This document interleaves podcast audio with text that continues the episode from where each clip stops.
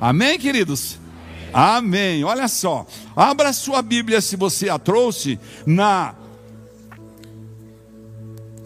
em Apocalipse, capítulo 2, na Almeida Revista Corrigida, vou ler aqui. Capítulo 2, a partir do versículo 18. Nós vamos tratar sobre as obras do esquema demoníaco chamado Jezabel, Jezabélico. Pode ir por o título se você puder aqui. As obras principais, pelo menos três obras onde podemos encaixar a maioria das nossas lutas, das nossas batalhas, para a gente ver como ele age na nossa vida, na nossa casa, na nossa família. No... A carta que Jesus manda em Apocalipse, capítulo 2, para a igreja de Tiatira. O apóstolo João, quando estava exilado em Pátimos, escreveu isso. E ao anjo da igreja de Tiatira escreve: Isto diz o Filho de Deus, Jesus que tem os olhos como chama de fogo e os pés semelhante a um latão reluzente. Ele estava tendo uma visão. Eu conheço as tuas obras, diz Jesus, e o teu amor, e o teu serviço, e a tua fé, e a tua paciência, e que as tuas últimas obras são mais do que as primeiras. Ele está falando da casa do oleiro. Mas veja como é que é. Mas tenho contra ti o tolerares que Jezabel, mulher que se diz profetiza, ensine e engane. Diga comigo, ensine e engane os meus servos para, se, para que se prostituam e comam dos sacrifícios da idolatria. E dei-lhe tempo para que se arrependesse da sua prostituição, e não se arrependeu. E diga assim: e não se arrependeu. Para você entendendo todo o contexto. Eis que aporei, olha só, olha aqui o que Jesus fala àquela mulher da igreja de Teatira. Eis que a porei numa cama, e sobre os que adulteram com ela virá grande tribulação, se não se arrependerem das suas obras e ferirei de morte a seus filhos, e todas as igrejas saberão que eu sou aquele que sonda as mentes e os corações, e darei a cada um de vós segundo as vossas obras. Diga comigo, Jesus, dá a cada um de nós, dá a mim, segundo as minhas obras. Ou seja, Deus é um Deus de reação, né? Eu faço a obra, eu tenho o comportamento, eu tenho a conduta, e Deus responde na altura daquilo que eu pratiquei. Mas eu vos digo a vós e aos restantes que estão em Tiatira, a todos quantos não têm essa doutrina e não conheceram, como dizem, as profundezas de Satanás, que outra carga não vos porei. Ou seja, eu darei esse essa carga pesada àqueles que conheceram a palavra, conheceram as profundezas de Satanás, que sabem exatamente o que vai acontecer e continuam praticando isso. Mas o que tendes, retendo-o até o que venha, ou seja, o que você tem de bom, retenha. E ao que vencer e guardar até o fim as minhas obras, eu lhe darei poder sobre as nações e com vara de ferro as regerá, e serão quebradas como vasos de oleiro, como também recebi de meu Pai. Dar-lhe-ei a estrela da manhã. Quem tem ouvidos, ouça o que o Espírito diz às igrejas. Em geral, irmãos, quando nós falamos de Jezabel, nós nos reportamos lá para a primeira reis, onde Acabe o rei de Israel vai e casa com uma mulher, filha de Etbaal, do, outra, do outro país, dos filisteus, que eram então até então inimigos e que adoravam deuses inúteis, e então a gente vai lá e vê a Jezabel nasce. Então, possivelmente, essa mulher aqui, dizem os estudiosos, não se chamava Jezabel Jesus estava chamando ela de Jezabel, porque ela estava fazendo o mesmo processo de doutrinação impura que Jezabel impunha para os seus súditos no reinado do rei Acabe, né? Que vocês vão encontrar lá depois falar isso para vocês. Mas mais para frente a gente vai entender melhor isso. Vamos nos basear neste texto que nós acabamos de ler. Jesus envia uma carta através do apóstolo João para a igreja. Teatira é uma cidade bem pequena. Fui estudar lá. Me, me, me postei essa semana a estudar muito isso. Muito pequena, mas muito rica. Uma igreja que tinha uma qualidade rara entre as outras igrejas descritas em Apocalipse, pois não experimentara ainda o definhamento, ela não estava se definhando. Uma igreja que estava crescendo bem e recebe de Jesus então um elogio sobre as obras, recebe de Jesus um elogio sobre os serviços, sobre a fé, sobre a paciência e sobre o seu crescimento. E concomitantemente, recebe uma dura advertência quanto à permissividade. Diga comigo, permissividade. Ou seja, tudo era permitido. A doutrina implantada por Jezabel uma mulher que então, naquela época, se dizia profetisa da igreja, e que ensinava e ministrava a igreja, a convivência com o mundo, com o pecado. Nós lemos aí no versículo 20: mas tenho contra ti o tolerares de Jezabel, mulher que se diz profetiza, ensine e engane os seus meus servos, para que se prostituam e comam dos sacrifícios da idolatria. Deixa eu explicar um pouco isso.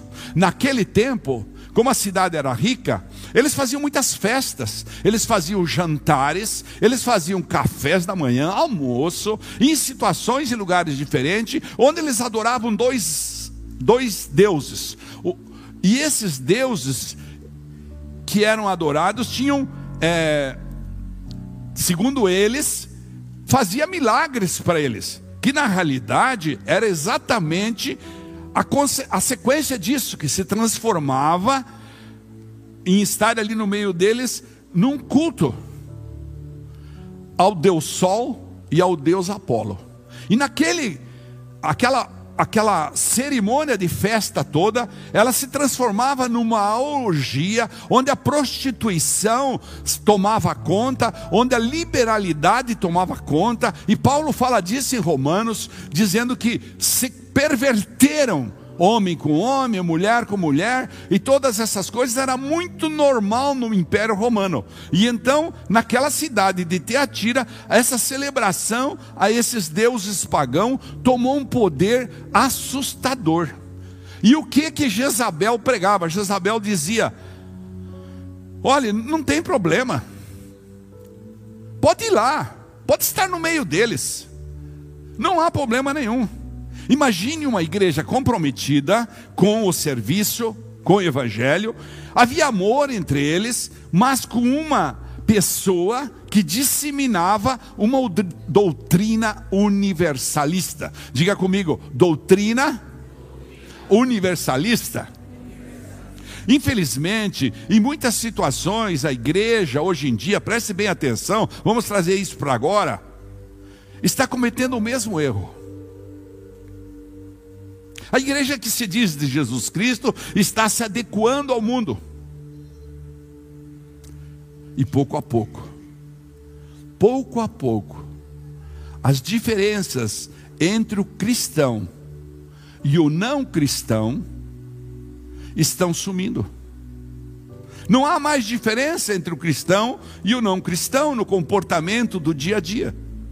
Muitas vezes nós já podemos observar que não há uma diferença sensível entre aquele que acredita em Jesus Cristo, que vai na igreja no domingo, e aquela pessoa que nem aparece na igreja, que um dia diz que foi crente ou que não foi crente, que não teve uma experiência como nós podemos ter, e passa a viver no mundo. Qual é o problema de eu participar de um show, pastor? O que, que tem? Não tem problema nenhum. Qual é o problema? De eu estar lá no meio de um lugar de bebedeira, de prostituição, de roupas extremamente sexy, de pessoas que dizem palavras impossíveis de ser ditas numa família cristã, de orgias, de um ambiente que enfatiza e agrada as emoções, o meu desejo, a minha carne. E daí eu acho um jeito de responder. Eu digo para o pastor: Pastor, ara, entenda isso. A gente só gosta daquelas canções, mas aquilo não tem nada a ver. As pessoas vislumbram as canções mundanas onde Satanás, evidentemente, está mandando a sua mensagem. Ele fala: Ó oh, pastor, o importante é que eu não faça o que eles fazem. Como não, meu irmão? Como não, igreja? Se você está ali no meio. Então eu vejo as pessoas falam: Ô oh, pastor, ó, não fui no culto domingo. É, pois é, não vi você lá no culto. Não, é que tinha um show do não sei lá quem lá. O meu tempo era do Chitãozinho e Chororó. Agora já não é mais. Então, tem um show. É, é, no meio tem as bailarinas, tem umas pernas bonitas. Aí vai para casa, abre um site de pornografia e continua a orgia. E fala, mas não faz nada na minha vida. E as ilegalidades vão se aumentando. Qual é o problema? Contar uma mentirinha, pastor, só para mim fazer um negócio. O que, que tem eu contar uma mentirinha? O que, que tem eu contar uma mentirinha para mim ganhar um, um salário melhor? O que, que tem me juntar com uma pessoa do mundo sem nem mesmo me casar? Só estar junto. O que, que tem, pastor? Irmãos, pastor, você é muito radical. Eu sou cristão.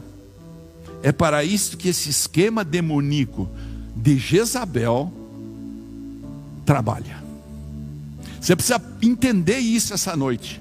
Ele trabalha para te tirar daqui do evangelho. Esse demônio chamado Jezabel quer destruir o relacionamento dos cristãos entre si e com o Senhor e com o Senhor. Ele quer destruir o relacionamento meu comigo mesmo, quer destruir o relacionamento com minha família, com minha esposa, com meus filhos e com Deus. Ele vai colocando uma acomodação prazerosa em que a alma vence o espírito e se posiciona. Então ele vai corroendo os valores. É um processo lento. É como se fosse, eu sempre falo aqui, uma erosão eólica. Você vai lá em Florianópolis, onde tem aquelas dunas de areia, num dia que tem bastante vento, você vê aquela areia subindo assim. Está corroendo devagarzinho ele vai acabando com os nossos princípios, ele vai minimizando os fundamentos bíblicos, a doutrina da sã igreja.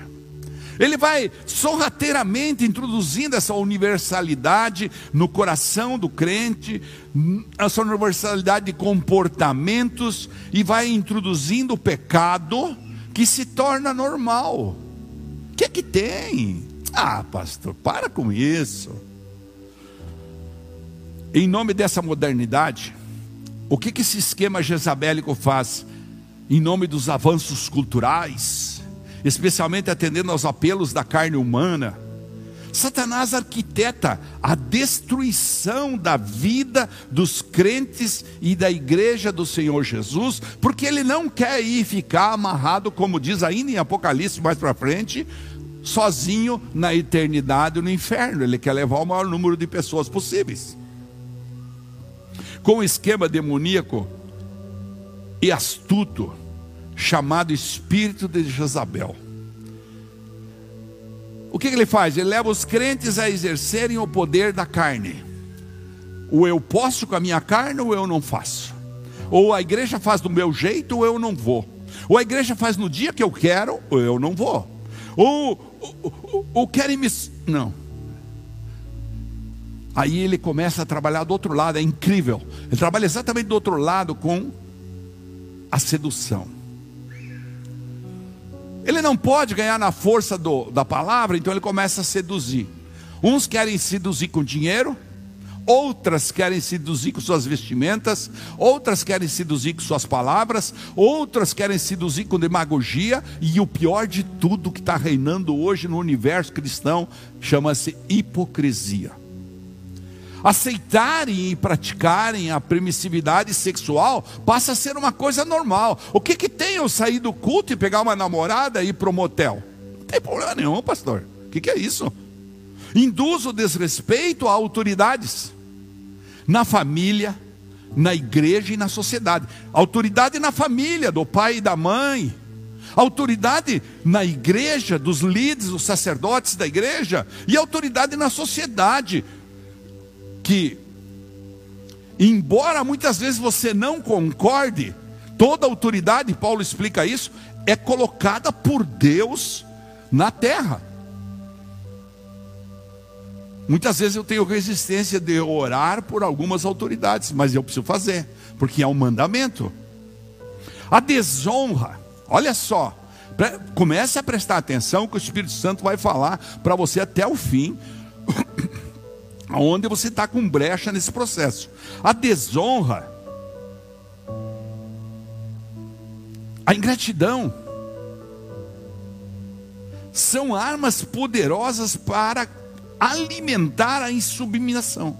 A insubmissão. Eu desonro, eu alimento a insubmissão, depois, por causa da insubmissão, eu desonro. Depois, por causa da desonra, eu falto de respeito. Por causa da falta de respeito, eu grito. Por causa dos meus gritos, eu me afasto. E de repente, eu me acho, eu me acho que eles tinham.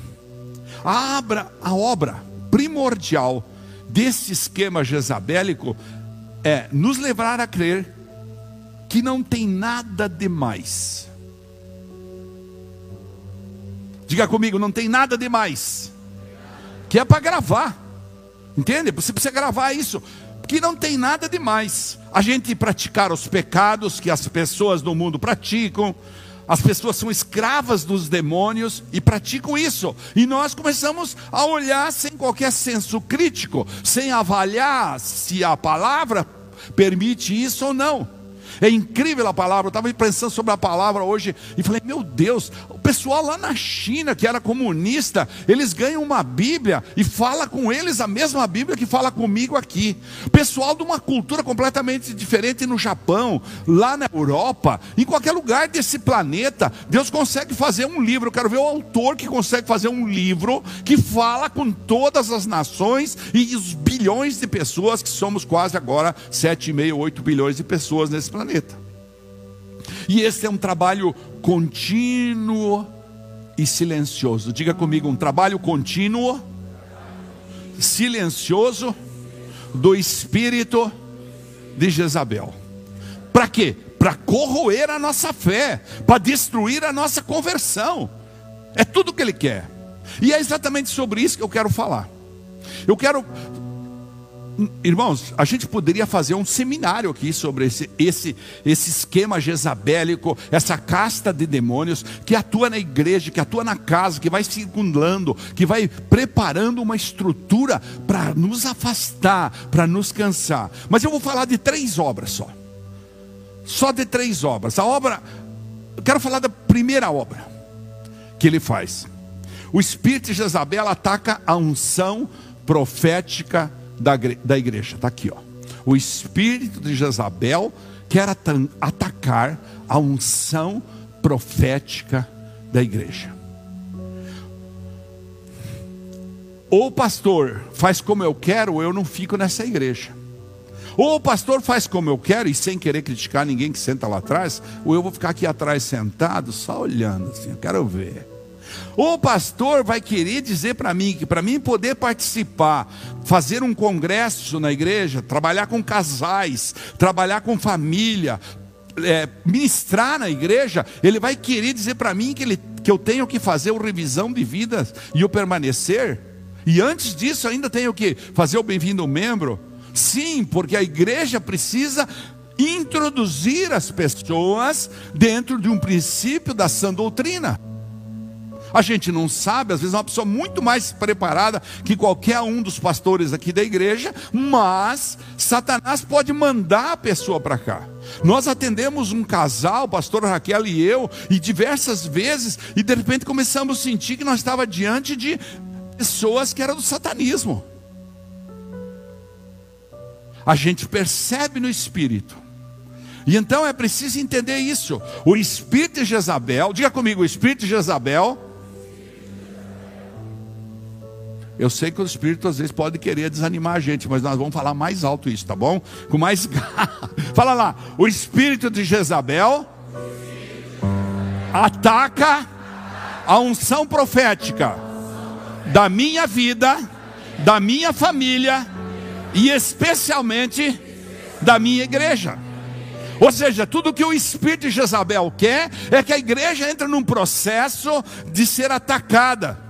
A profecia, ela precisa estar dentro da igreja com um objetivo. Claro que não é aquela profecia fala assim, pastor Léo, eis que te digo, amanhã você vai ganhar um Land Rover zerinho. Oh, oh, glória a Deus, glória a Deus, meu irmão. Aí eu sei que o outro irmão está com o caixa cheio lá, que ele vendeu dois apartamentos. Eu falo, eis que eu te digo, você vai fazer uma oferta de 200 mil reais na igreja e Deus vai te levantar. E dali seis meses o cara gastou todo o dinheiro e ninguém foi atrás dele e ele está falido. Não, profecia não é para isso. O que é profecia? Vamos lá. Profecia está em 1 Coríntios, capítulo 14, versículo 3.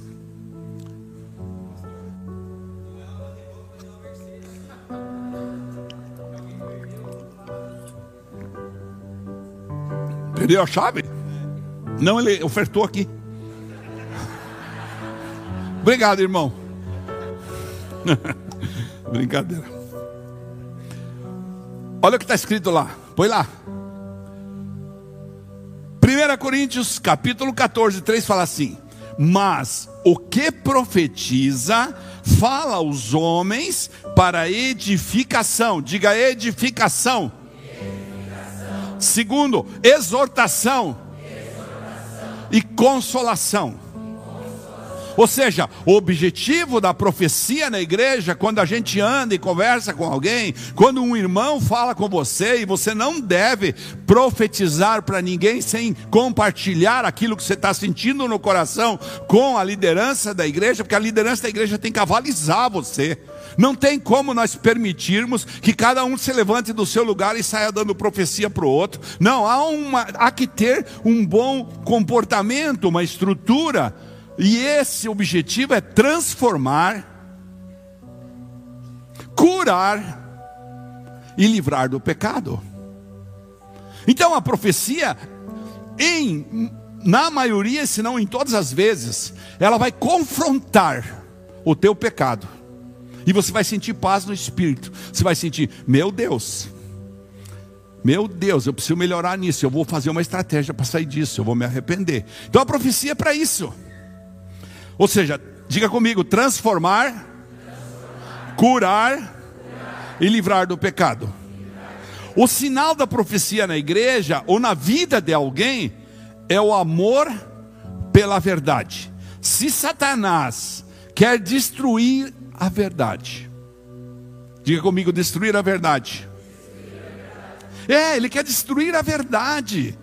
Ele quer tornar raso, ele quer tornar inoperante a palavra na nossa vida.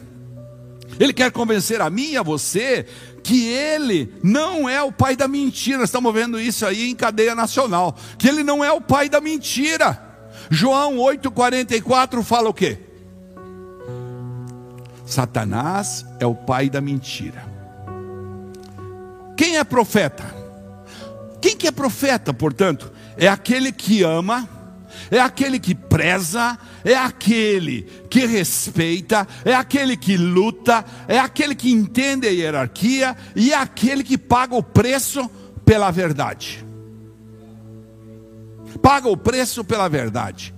A gente vê um monte de pessoas profetizando nos microfones, nas televisões, nas rádios, mas que tem uma vida completamente desregrada, completamente insubmissa, Então, este não vai transmitir para você como é que você vai deixar essa pessoa colocar a mão sobre sua cabeça.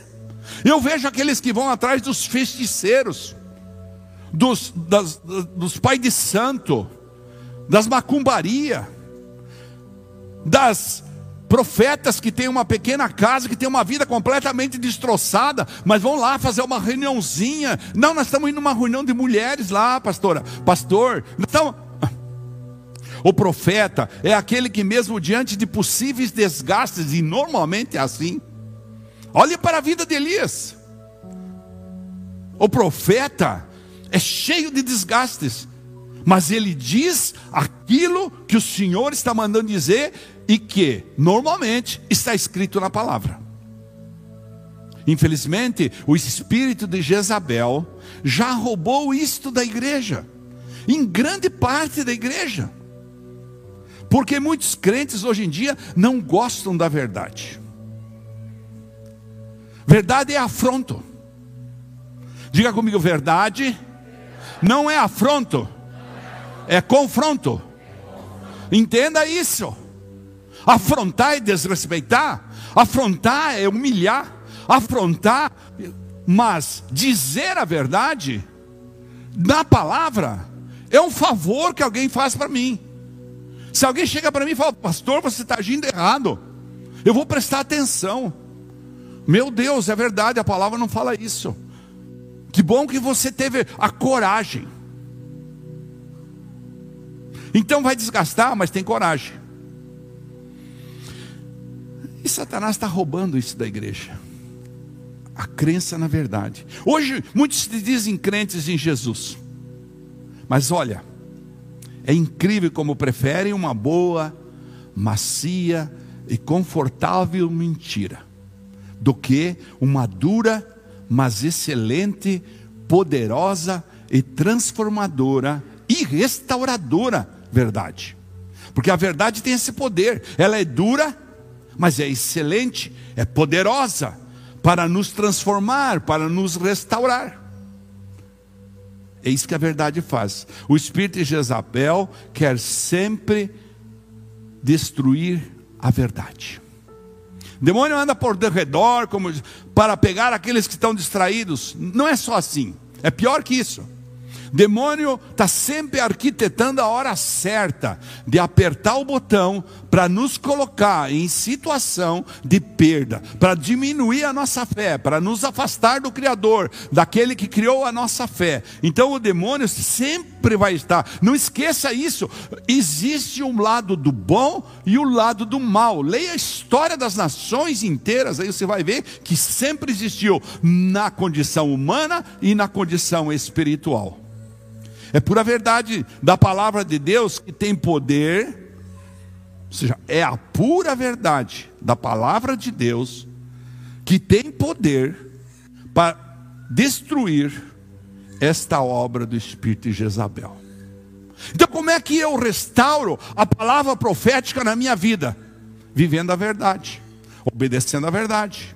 É o amor pelo correto, é o amor pela palavra, é o amor pela sã doutrina, é alicerçados em uma vida consagrada, em oração e jejum, obedecendo a palavra, que nós somos capacitados a expurgar este esquema demoníaco de nossas vidas. Diga comigo a verdade, vivida por mim, expulsa da minha casa, da minha vida, todo o poder dos demônios, especialmente do espírito de Jezabel. Porém, a mentira, a falsidade,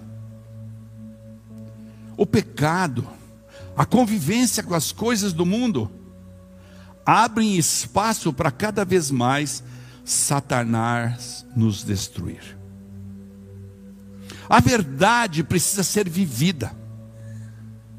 É ela que vai fazer com que o espírito de Jezabel, que está tentando destruir o lado profético de um pai na casa, com seu sacerdócio, com sua autoridade, de uma mãe que quer levar o amor para seus filhos, de uma mãe que quer compartilhar Jesus com outra família, de um pai que quer compartilhar Jesus num trabalho, é ela, é a verdade que vai dar sedimentação. Jesus falou: e conhecereis a verdade, e a verdade vos libertará, e quando a verdade entrar em vocês, então sim, vocês serão meus discípulos. 2 Timóteo capítulo 3, versículo 1, quero ler rapidamente. Timóteo, ah, Pedro está dizendo para Timóteo, o que, que vai acontecer com aqueles que não entendem a verdade? Lá no fim ele vai resumir isso no versículo 7. Mas pegue lá. Sabe, porém, isso, diz ele para Timóteo, que nos últimos dias sobrevirão tempos trabalhosos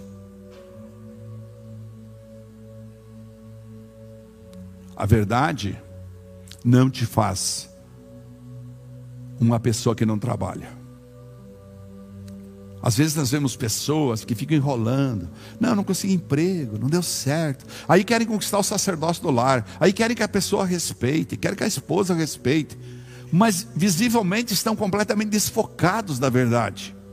Porque haverá homens, diz Paulo, amantes de si mesmo, que amam a si próprios avarentos, presunçosos, soberbos, blasfemos, desobedientes a pais, desobedientes a mães. Está aqui escrito. Ingratos, ingratos, profanos, sem afeto natural, irreconciliáveis, caluniadores, incontinentes, cruéis, sem amor para com os bons. Então você vai esperar o quê? Que alguém vai te agradar quando você fala, eu pertenço ao Senhor Jesus e só faço assim, o patrão vai te mandar embora. Amém. Vou para outra. Continua ainda. Traidores, obstinados, orgulhosos, mais amigos dos deleites do que amigo de Deus, mais amigo dos prazeres da carne do que dos deleites de Deus. Tendo aparência de piedade, eles têm aparência de piedade, mas negando a eficácia dela, destes, afasta-te, diz Paulo para Timóteo, sai fora, cai fora dessa gente. Vai orar por eles. No versículo 6, porque deste número são os que se introduzem pelas casas e levam mulheres nécias carregadas de pecados, levadas de várias concupiscências.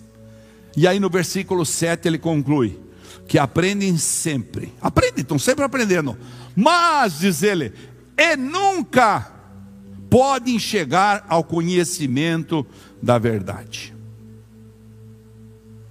Já no capítulo 4, mais para frente, esse aqui nós estávamos no 3, diz assim: Eu conjuro-te, pois diante de Deus e do Senhor Jesus Cristo, que há de julgar os vivos e os mortos na sua vinda e no seu reino, que pregues a verdade, que pregues a palavra, instes a tempo e fora do tempo, argumente a tempo e fora do tempo redarguas, repreendas, exortes com toda longanimidade e doutrina, mas mostre a tua verdade. E às vezes muitas ilegalidades dessa estão naquela coisa do Pilatos que eu ministrei aqui semana passada. Lavo minhas mãos e se vire. Não, ele está precisando, argumente com essa gente. Explique para eles. Porque virá o tempo em que não sofrerão a sã doutrina, mas, ó, não sofrerão. Paulo está dizendo, vão sofrer para ter a sã doutrina. Ninguém está dizendo que ser evangélico é fácil. Há uma promessa falsa nisso. Ser evangélico é renúncia.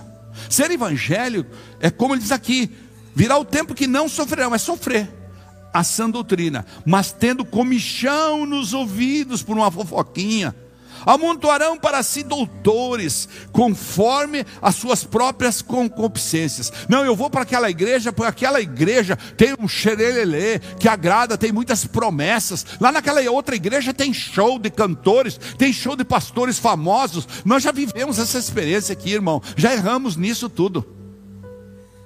Aí nós olhava quantos que tinham se convertido depois que a igreja gastou 20 mil reais para trazer um cara desses. Nenhum. Nenhum. Mas trazia muita gente, alegrava o coração, enchia o ego do pastor. E o versículo 4 para terminar: E desviarão os ouvidos da verdade e desviarão os ouvidos da verdade, voltando às fábulas. O que são fábulas? Hoje, meu dia, eu estava conversando, quando eu vim orar aqui na igreja com um irmão, que tem tido uma grande luta com fábulas, invenções. Um homem da verdade. Eu creio muito nele, orei bastante por ele. Fábulas. Nós entramos nessa enganação de fábulas, de histórias de mentirinhas, de não, se preocupe. Por isso Jesus falou que é a verdade que nos liberta. Então, qual é que é o antídoto? Qual é que vai ser a nossa arma contra o espírito que quer destruir a unção profética na tua vida, na tua casa, na tua família? Qual que é a arma? a verdade, diga comigo verdade. E portanto, se você tem ainda problemas de viver a verdade, se ainda você tem aquela tentaçãozinha de né, deixar correr aqui o veneno da cobra, se ainda você não vive exatamente a verdade, você está enganando-se a si próprio, mas pior que isso, está enganando sua família, sua vida, e está caminhando direto ao contrário do que Deus manda a igreja, você e eu, assaltarmos com força as portas do inferno. Que moral nós temos? Porque não vivemos a verdade. Nosso orgulho, nossa soberba,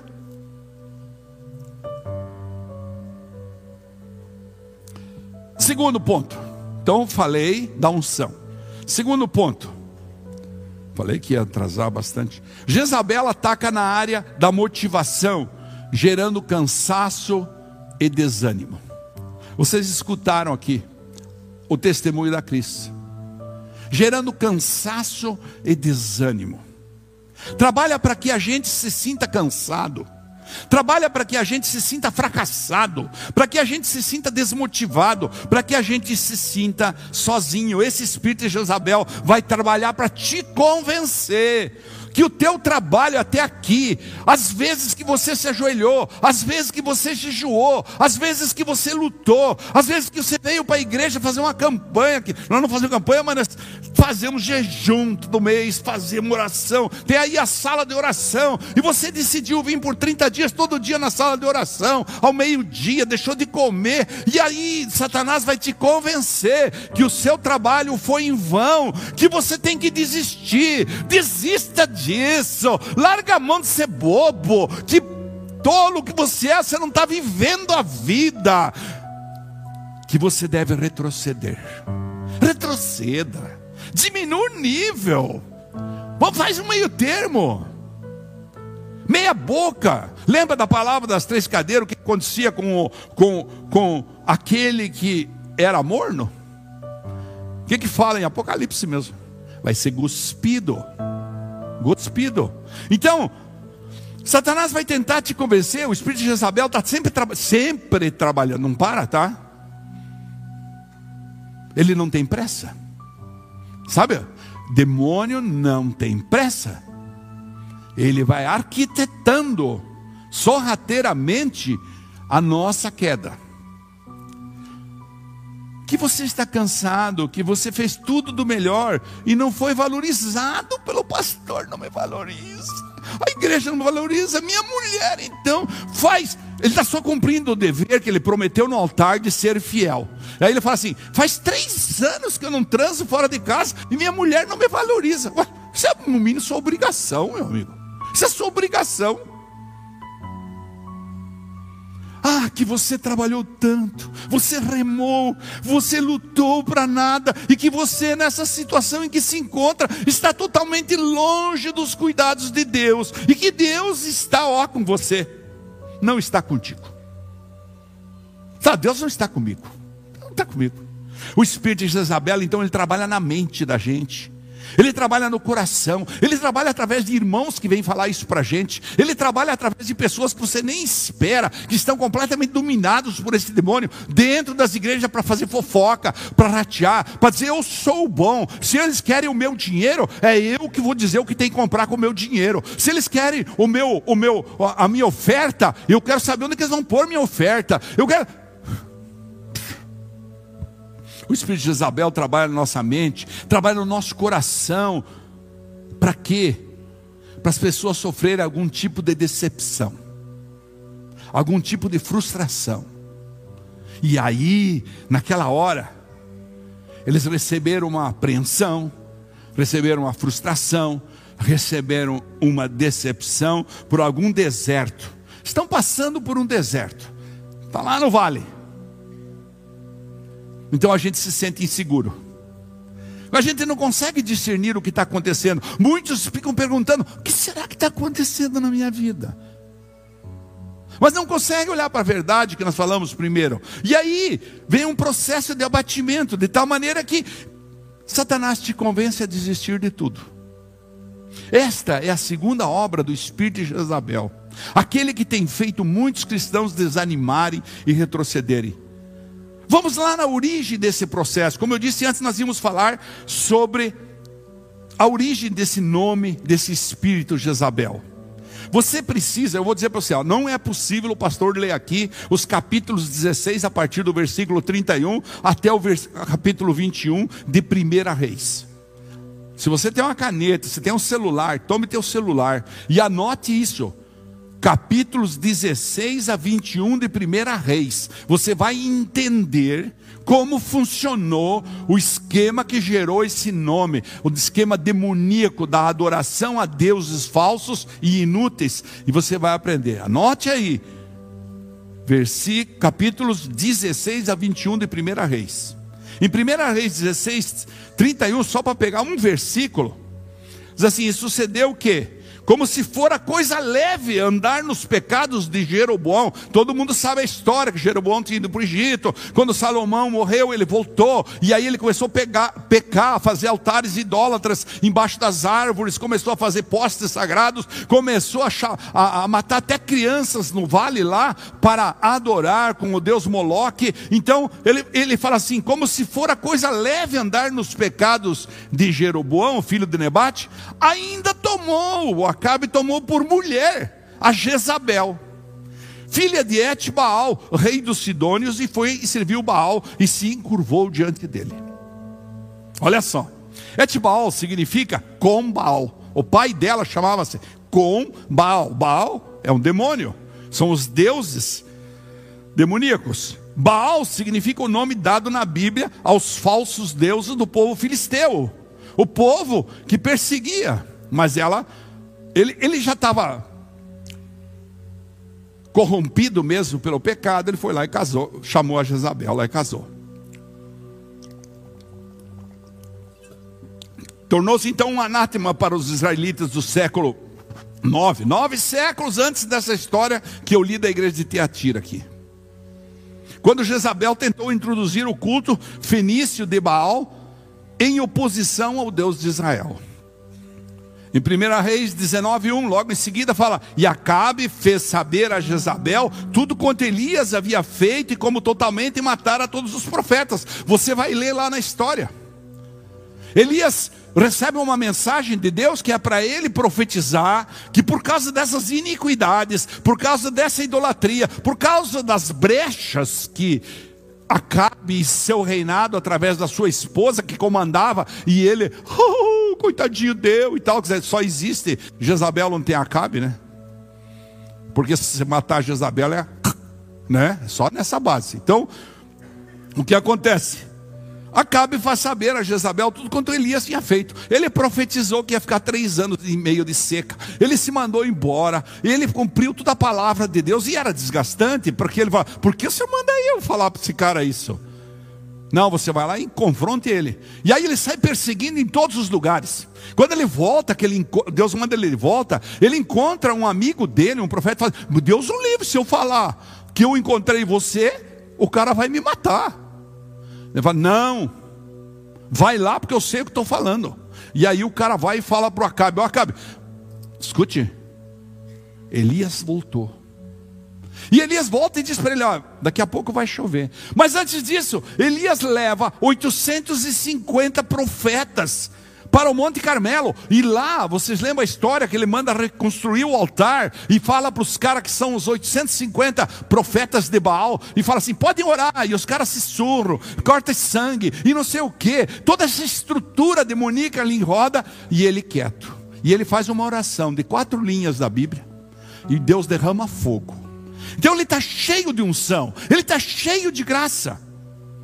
Um homem forte, um homem destemido. Só que de repente, Jezabel diz assim: me corte a cabeça se amanhã de tarde eu não tiver matado esse cara. E aí ele sente o cansaço, ele sente o desânimo, e ele decide desistir. Esse homem é forte. Sabe, entenda uma coisa: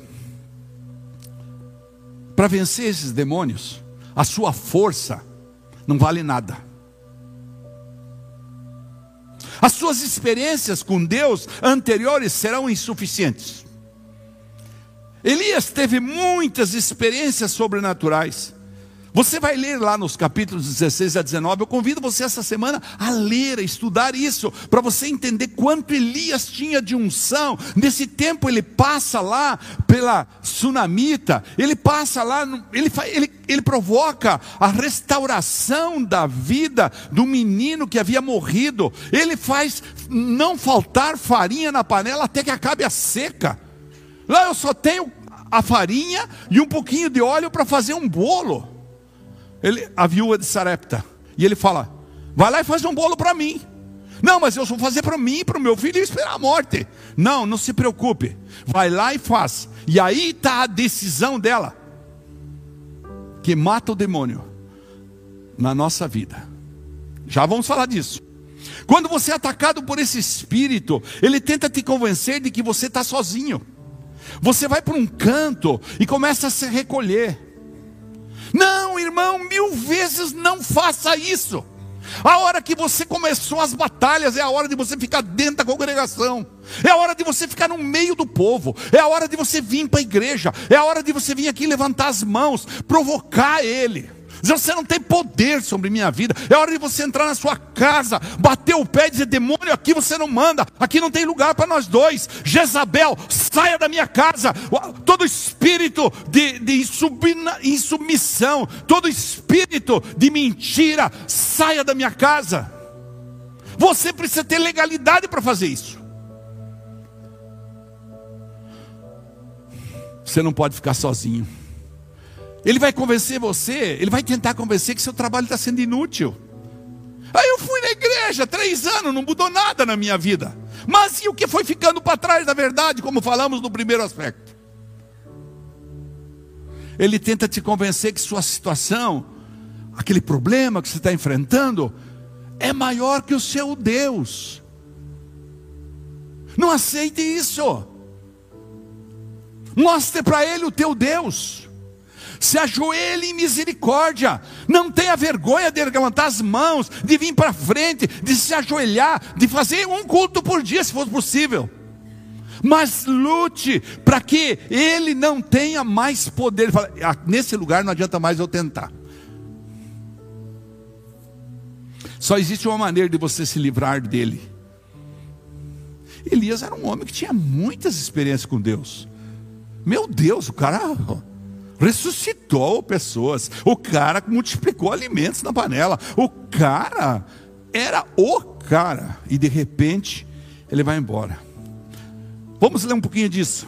1 Reis 19, 2. Então Jezabel mandou um mensageiro a Elias a dizer: Assim me façam os deuses e outro tanto, se decreto amanhã a essas horas, se der certo, perdão, se der certo, amanhã a essas horas, eu não puser a tua vida como a de um deles porque ele tinha mandado o povo recolher os 850 profetas no fim daquela tarde maravilhosa que Deus derramou fogo no céu e queimou o altar e o sacrifício, as pedras e água. E então o povo ficou e falou: Vocês vão continuar cocheando? Vocês vão para o lado de Baal ou vão para o lado de Deus? Se vão para Baal, vão para Baal. Se vão para Deus, venha para Deus. E aí o povo louvou o Senhor e pegou todos os profetas, levaram para um vale e todos foram matados.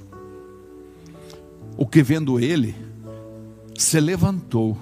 Quando a, a, a, Jezabel faz uma acusação, a nossa tendência é se levantar e sair fora, com medo. Olha só, o que vendo ele se levantou e para escapar com vida, você foi para Berseba, que é de Judá, já estava no outro país daí, não estava mais em Israel, em Judá, e deixou ali o seu moço. E ele se foi ao deserto, caminho de um dia, e veio e se assentou debaixo de um zimbro e pediu em seu ânimo olha só, em seu ânimo a morte. Ou seja, a sua disposição de morrer. Fala, não aguento mais. Ele disse: Já basta, Senhor. Toma agora a minha vida, pois não sou melhor do que meus pais. Se você olhar essas palavras, você não consegue identificar como proferidas palavras ditas pelo grande Elias. O homem que confiava em Deus acima de tudo, um homem que dependia de Deus acima de tudo. Mas olha, igreja querida, não ignore o poder de persuasão de Satanás. Vamos repetir isso para nós gravar bem? Diga eu não posso, ignorar, o poder de persuasão de Satanás. Esse é o processo. Não dá para ignorar esse poder que demônios têm contra nós. Independente se é o pastor da igreja, se é um discípulo que chegou hoje pela primeira vez. Todas eles ele vai preparar uma estratégia. Diga comigo, o demônio é ardiloso. Ou seja, tem um ardil. Jesus explicou isso. Paulo disse isso aos coríntios: não ignorem os ardis de Satanás. Está lá em 1 Coríntios 12. Não ignore os ardis de Satanás. Jesus explica em Lucas capítulo 8. E os que estão junto do caminho, esses, lembra quando Jesus está falando daquele negócio do semeador, saiu a semear a sua semente? E ele fala: aqueles que estão à beira do caminho, esses são os que ouvem. Depois eles ouvem a palavra. Vocês não estão aqui ouvindo a palavra? Todos nós estamos aqui ouvindo atentamente essa palavra. Agora, vem o diabo e tira-lhes do coração a palavra, para que não se salvem crendo. Para que não creiam. Então ele tira a palavra da gente. Por isso eu insisto e insisto e sempre falo para a igreja: igreja, leia a palavra diariamente. Tem cinco minutos que está abastecendo o carro no posto, está lá, abra sua Bíblia e leia. Até antes do café da manhã, está esperando alguém? Leia. De noite, quando vai dormir, pastor Ademir, esqueça o celular e leia a palavra. O espírito de Jezabel quer que você vá para baixo de um zimbro. Entende a figura? E lá você se isole. Ele quer que você fique à beira do caminho e se desligue do autor da fé. E o que te livra do espírito de Jezabel? O que, que te livra do espírito de Jezabel? Diga comigo, obediência. Está triste? Obedeça. Está desanimado? Vem para o meio, obedeça. Tá, foi machucado na igreja? Não entende bem como que é essa história? Obedeça. A obediência rompe com os laços. Não fure escalas Ah, porque hoje eu estou chateado, porque não me colocaram eu de líder naquilo, porque não me colocaram. Não, não fure nada na sua vida. Cumpra as suas decisões. Não faça voto de tolo. Dizime, oferte, sem forças, obedeça. Emocionalmente cansado, obedeça. Você está desanimado? Obedeça. Vive triste, deu uma tristeza? Obedeça. Venha para a igreja. Vão para o meio da coisa. Venha adorar a Deus. Levante as mãos. Quer vir sozinho aqui durante o dia? Pode vir. Pode vir aqui em cima. Pode vir lá na sala de, de oração.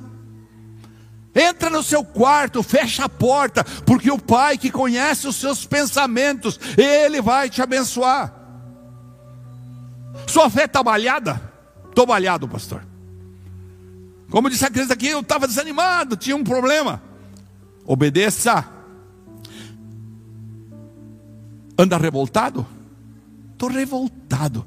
Não me dão espaço naquela igreja. Obedeça para ver se não dão. Obedeça. Olha para quem está do teu lado e diga assim: a chave é obedecer. Quando você obedece a palavra, quando você obedece às autoridades de sua vida, seu pai, sua mãe, seus pastores, seus líderes, Elias simplesmente obedeceu. O que Elias faz depois disso? Ele é visitado naquele lugar embaixo do zimbro. Deus vai lá falar com ele, porque Deus tinha uma aliança com ele, e Deus teve misericórdia dele, Deus teve compaixão dele, vai ter de mim e de você também. Foi lá e falou: sai daí, rapaz, sai dessa caverna, homem. E ainda ele dá direção para ele: ó, oh, Elias, não terminou a obra. Você vai ungir tal pessoa rei da Síria, você vai ungir Jeú, rei de Israel, ele vai matar, e os que ele não matar, o cara que vai ser o teu sucessor, chamado Eliseu, vai matar. E nós vamos acabar com essa, com essa adoração, essa idolatria com esses demônios aqui. O que nos salva do domínio do espírito de Jezabel é a obediência. Você está oprimido? Ele, é, o demônio está te oprimindo. Você está tendo discussões constantes na sua casa? O demônio está te oprimindo. O que, que você faz? Obedece. Eu conheço um irmão, eu tenho conversado bastante com ele, uma, uma, uma, uma pessoa preciosa. Mas está tendo uma luta tremenda. E quando eu falei para ele, agora você vai ficar quieto. Você não vai responder. Aí eu não aguento, pastor, o senhor está exigindo demais. Não, você vai ficar quieto. E eu, poucos dias depois, ele veio para mim e falou assim: Meu Deus, pastor, o que, que o demônio queria? Ele queria provocar ele, cutucar o, o sanguinário com vara curta. Então ele usava a família para cutucar ele, para dizer respostas, para ser justiceira, para ser não sei o quê, para sempre estar tá criticando. E eu falei para ele: você vai ficar quieto. Acabou os argumentos. A obediência vai contra o seu querer. Sim. Mas eu não quero obedecer. Precisa obedecer. A obediência vai contra a sua vontade. A obediência vai contra todos os seus desejos. Mas é isso que vence o espírito de Jezabel. Você não entende bem por que estão te mandando obedecer, mas você obedece. Está compreendendo? Você obedece, tem a decisão da verdade e a decisão da obediência. Você não consegue nem ter fé no que estão mandando você fazer, mas você obedece. Como você viu aqui a pastora, venha para o culto, quarta-feira é um culto de oração, de cura. Você obedece. Você não consegue enxergar nada, está tudo nublado na sua vida, mas você decide obedecer. O espírito de Jezabel não consegue vencer os obedientes. Diga isso comigo: o espírito de Jezabel não consegue vencer os obedientes. Ele só destrona e destrói os desobedientes. E vamos para a terceira obra que eu quero terminar. A primeira obra é acabar, é matar o espírito de profecia na igreja e na tua vida. A segunda obra é fazer os crentes cansarem, desanimarem em suas agruras e desistirem. E a terceira obra? A terceira obra do espírito de Jezabel é fazer com que os cristãos idolatrem a, e amem os seus desejos e vontades acima da vontade de Deus. Ó, vamos fazer um simbolismo aqui. Aqui está a minha vontade, aqui está a vontade de Deus. O que, que eu quero? Eu não quero deixar a minha vontade aqui. Eu sempre quero por acima da vontade de Deus. Porque isso me dá prazer. Isso, ah, o que, que é isso? Então, tá ali, ó. Terceira obra do espírito de Jezabel é fazer com que os cristãos idolatrem e amem os seus desejos pessoais. O seu eu. Sai da cruz. Para que cruz? E vontade acima da vontade de Deus. A doutrina de Jezabel é: você tem desejo? Você tem vontade? Você tem que satisfazer o seu desejo. Essa é a doutrina do demônio. Ah, pastor, eu tenho que. Oh, por favor. O que, que tem nós assistir um filminho pornográfico depois nós ter uma relação na nossa casa? Isso é coisa do mundo. Jezabel quer fazer você acreditar. Esse é seu destino. Você não vai ser vitorioso. Esse é o seu jeito. Eles têm que entender que esse é o teu jeito. Deus entende você. Claro, mas é a graça. Deus entende você. Você nasceu assim, você cresceu assim, você vai morrer assim e vai para o inferno desse jeito comigo. É isso que o diabo fala. É isso que o Espírito de Jesus fala. Você nasceu assim, você cresceu assim, você vai morrer assim e vai para o inferno junto comigo. Eu não posso mudar. Como não? os seus desejos, a sua vontade, é o que vale mais em sua vida. O que você quer é o que vale na sua vida e não o que Deus tem para você.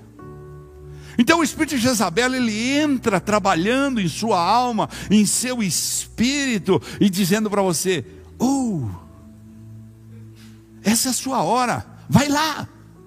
É a sua hora, é a sua vez. Aproveita. Depois você pede perdão.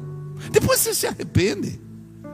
E aí você pode analisar, eu tenho certeza que muitos estão pensando, agora eu estou entendendo porque eu estou sendo tão atacado. Agora eu estou entendendo porque eu não tenho tido vitórias maravilhosas prometidas na palavra. O espírito de Jezabel, ele desrespeita dentro de casa. Muitas vezes é o homem que tem esse espírito e desrespeita a sua família. É o homem que impõe coisas, que grita na casa. É o homem que se acha outras vezes é a mulher, outras vezes é os filhos. Nós estamos criando um monte de bebê rei hoje em dia. Ainda assim, vai lá em nome do Senhor. Você acha que aquela Jezabel que nós lemos no texto inicial, lembra lá em Tiatira? Ela dizia, vai lá em nome de Satanás. Ela não dizia, vai lá em nome de Satanás. Ela dizia: em nome de Deus, pode ir, fique à vontade. Esse é o Deus que nós adoramos, o Deus que dá liberdade, o Deus que. Não, não, diga comigo, não. não. Isso. Ela dizia assim: vai lá em nome do Senhor. Deus está mostrando que vocês podem se adequarem a esse mundo. Vocês podem continuar bebendo. O que, que tem beber? O que, que tem da fumar? O que, que tem dar mau exemplo para os seus filhos? O que, que tem ser um escravo do trabalho? O que, que tem não dar tempo para a família? O que, que tem? Isto era que Jezabel dizia. Muitos endemoniados vão te dizer isso. Muitos, usados por demônios, vão te dizer isso. Não, vamos tomar um vinho aqui, vamos até colocar na internet. Aí tem um neófito, alguém que está se convertendo, que está aprendendo da Bíblia. Não vos embriagueis de bebidas alcoólicas, mas enchei-vos do Espírito Santo. E então, aquele neófito decide mudar a sua vida acaba com tudo. E daí o que Jesus fala em Lucas? Melhor é que se colocasse uma pedra no pescoço dele lá no fundo do mar jogasse ele. No capítulo 21 de 1 Reis está descrita a história da vinha de Nabote cobiçada por Acabe. Acabe, na sua, na sua maneira manipuladora de viver, agradava Jezabel que se idolatrava, Você lembra que ela ficava na janela se pintando? Muitas mulheres fazem isso, brigam o dia inteiro com o marido e de noite seduzem ele. Muitas secretárias fazem isso com o seu patrão. Muitos empresários fazem isso com os seus empregados. Empregados fazem com seus empresários. É, é essa dissimulação da verdade. Então, Acabe estava lá. Mas um dia ele volta para casa, ele olha de cima do seu palácio e vê a vinha do Nabote. O Nabote tinha recebido aquilo de herança, ele faz uma proposta para comprar, o Nabote fala: não, não vou vender. Mas ele começa a cair de cama. Porque afinal de contas, eu não estou conseguindo mais nem comida para os meus cavalos. Andamos por esse país inteiro, a seca não está deixando. Aquele profeta safado, se eu achasse ele, eu matava ele falou que não ia chover mais. E aí ele vai para a cama e começa a fazer: hum, quantos homens que se dizem homens vão para a cama e falam: ah, coitadinho, Deus. Ou mulheres, fazem o contrário. Ou patrões, ou empregados. Murmuração.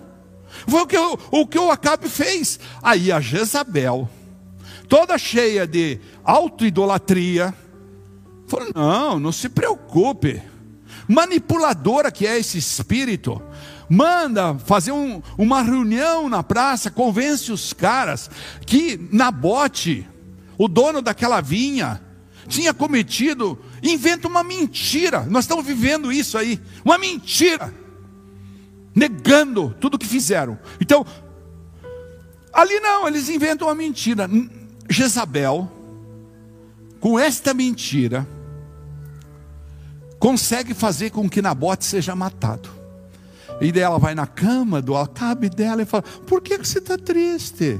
Pode ir lá, faça daquela vinha, faça daquela vinha o seu jardim. Ou seja, foi uma manipulação tremenda. E assim, essa história acaba contando que Jezabel achava que podia tudo. Acabe, manipulador, manhava e ela dava as ordens.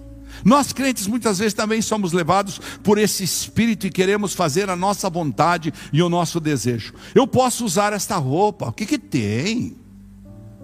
Porque eu quero, eu uso porque eu quero. Mas por que, que você usa? Porque eu quero, pastor.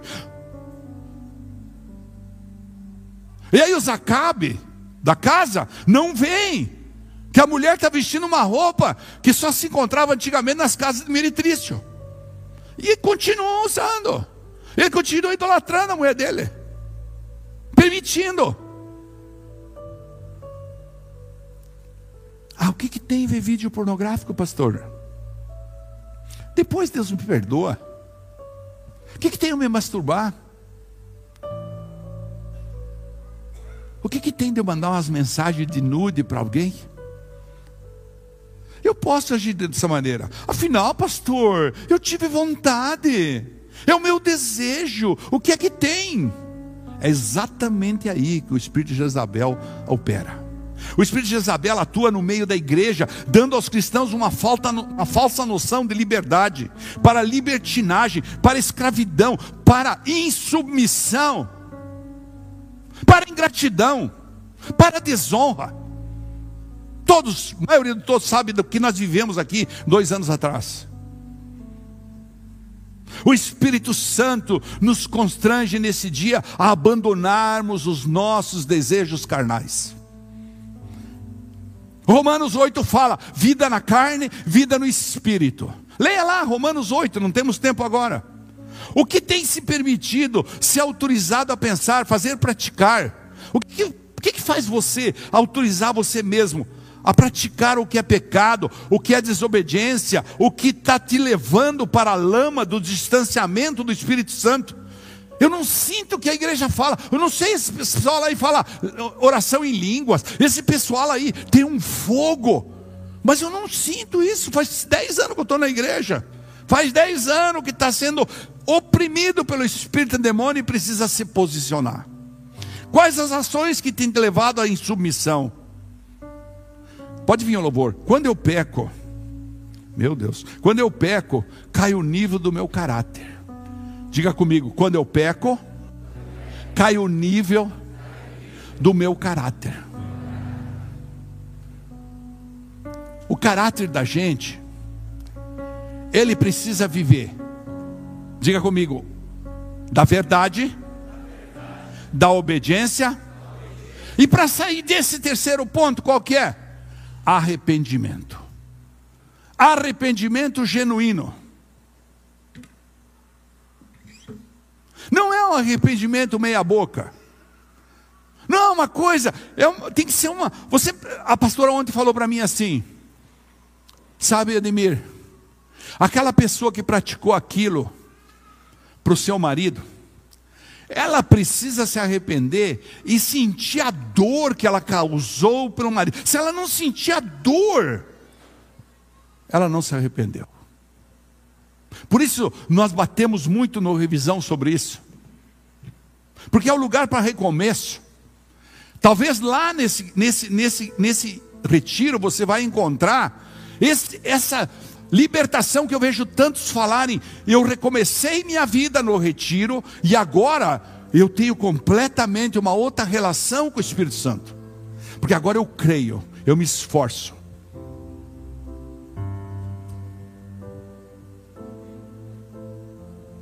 Ah, não, pastor, mas o meu trabalho é mais importante.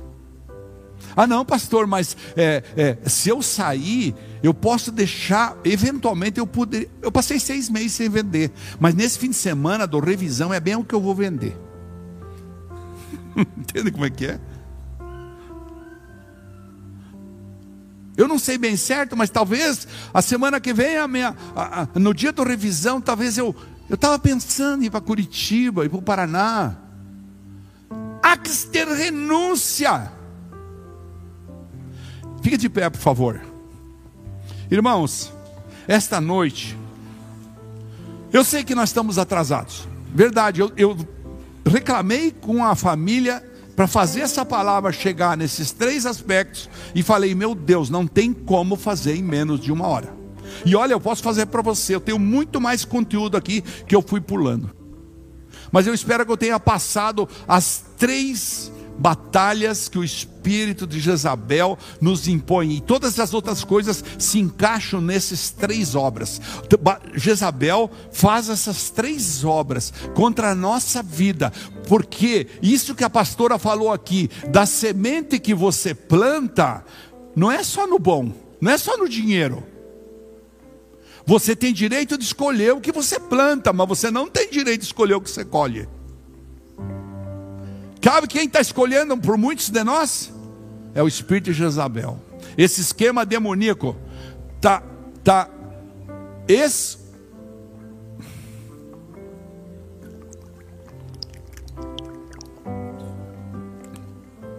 Esse espírito de Jezabel está escolhendo por nós e nós não podemos permitir. Você pode baixar a luz para nós, por favor? Nós vamos cantar uma canção, para que o Espírito Santo nos encha, para que nessa noite você possa olhar para dentro de você e ver se realmente a verdade está te acompanhando, se a obediência é a tua rotina de vida, se o arrependimento é profundo mesmo. E então não há Jezabel que aguente. Você vai pisar na cabeça da serpente e vai dizer: sai da minha vida, sai da minha casa. Você não tem poder, você não sai. Então, essa é uma noite para arrependimento, é uma noite para você meditar. Aí estão os três obras do esquema demoníaco jezabélico. O espírito de Jezabel ataca a unção profética da igreja. Nossa arma é a verdade. O espírito de Jezabel ataca na área da motivação, gerando cansaço e desânimo. A nossa arma é a obediência. Terceira obra do espírito de Jezabel é fazer com que os cristãos idolatrem e amem a si mesmos. Em Deus, não a si próprio. Ai, eu não posso. Os seus desejos, sua vontade é acima da vontade do Senhor. Nossa arma, arrependimento, eu me coloco embaixo do Senhor. Arrependimento me faz submisso.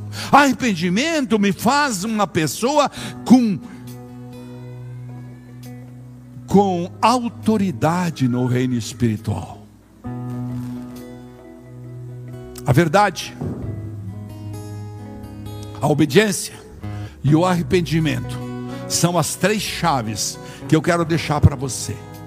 Quando você se sentir sozinho, quando você se sentir triste, quando você sentir que começou a chegar a briga, quando você sentir que começou a ter problemas, fala: será que eu estou vivendo na verdade?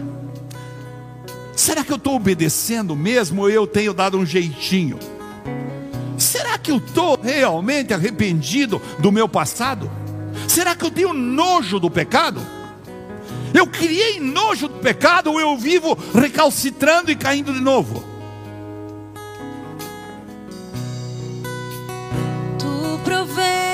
Fogo. Deus tem o fogo para queimar todo demônio na sua vida. E eu sacrifício sou.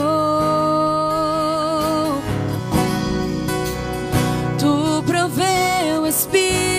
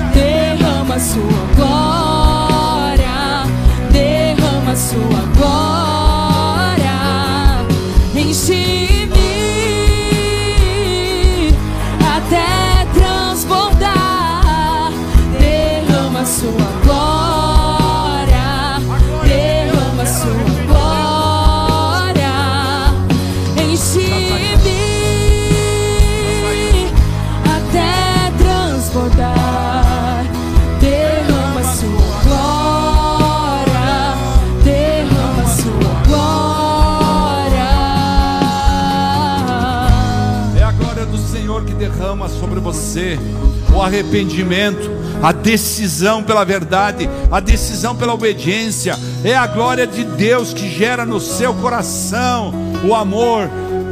Levante suas mãos e diga para Ele: Encha-me. Nós vamos repetir essa canção. E você diz: Encha-me. Ore com, com coragem para Jesus.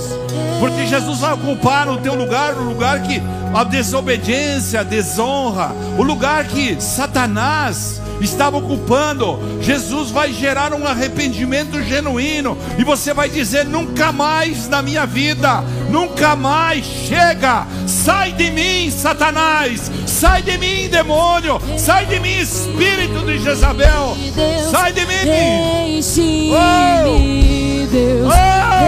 Enche-me, Sai da minha casa, sai dos meus negócios, sai da minha família, sai das minhas gerações, sai, sai dos meus sonhos, larga, larga a minha vida, demônio. Veja, Isabel, você não pode me manipular mais. Espírito manipulador, espírito de sedução, espírito de pecado, de mentira, sai da minha vida. Oh! Profetiza para a tua vida, profetiza, enche-me, Senhor. Enche-me. Deus. Enche-me. Enche-me, Deus. Enche-me. Oh, da minha vida. Oh. Enche-me. pecado. Até transbordar. Derrama sua glória. Derrama sua glória.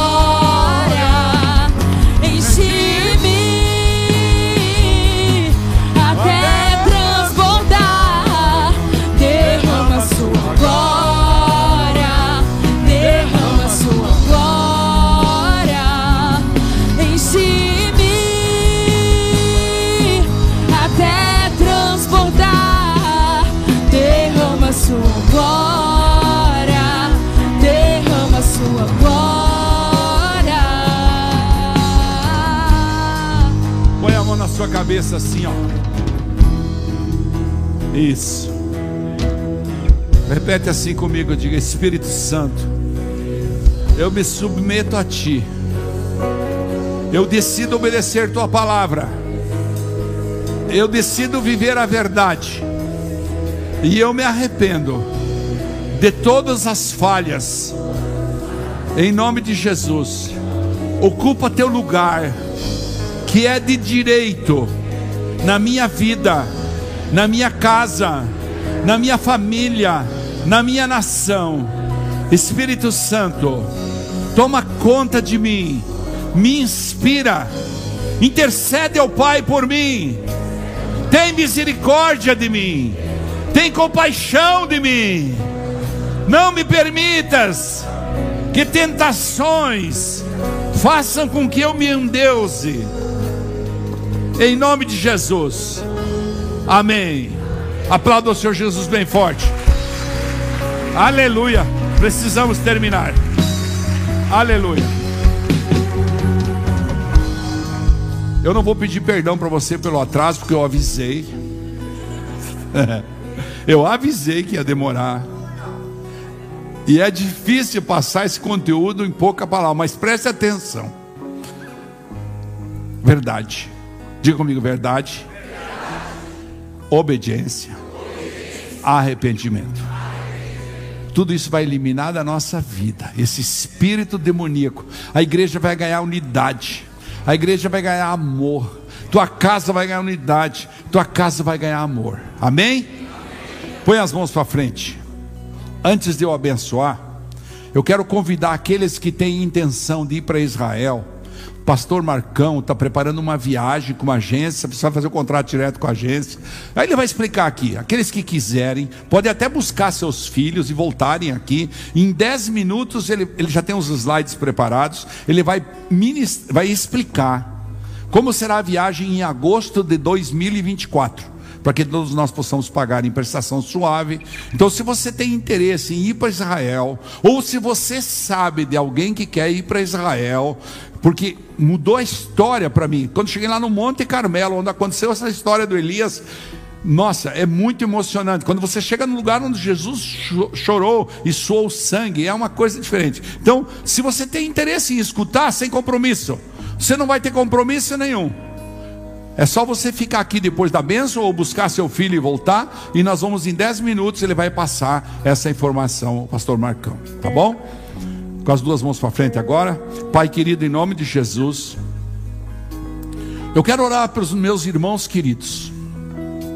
Eu sei que, Senhor, que essa palavra é confrontante mas é a forma de nós nos libertarmos desses demônios que vivem tocando nossa vida, nos desanimando, nos cerceando a felicidade do Evangelho, tirando a alegria do Evangelho das nossas vidas. Por isso eu te peço, Deus, como sacerdote dessa casa, abençoa todos aqueles que aqui vieram, aqueles que estão nos assistindo na internet, abençoa, Senhor, abençoa de uma forma extraordinária em nome de Jesus, e liberta-os, liberta-os desse jugo satânico de Jezabel, e dá a eles, Pai, a alegria de obedecer, de viver a verdade e se arrepender dos seus pecados legitimamente, em nome de Jesus, e a igreja diz: Amém. Se Deus é por nós, agindo Deus, Deus é bom toda hora. Vamos em paz, Deus acompanhe. Se você quer ouvir sobre essa história de Israel, é só ficar aqui.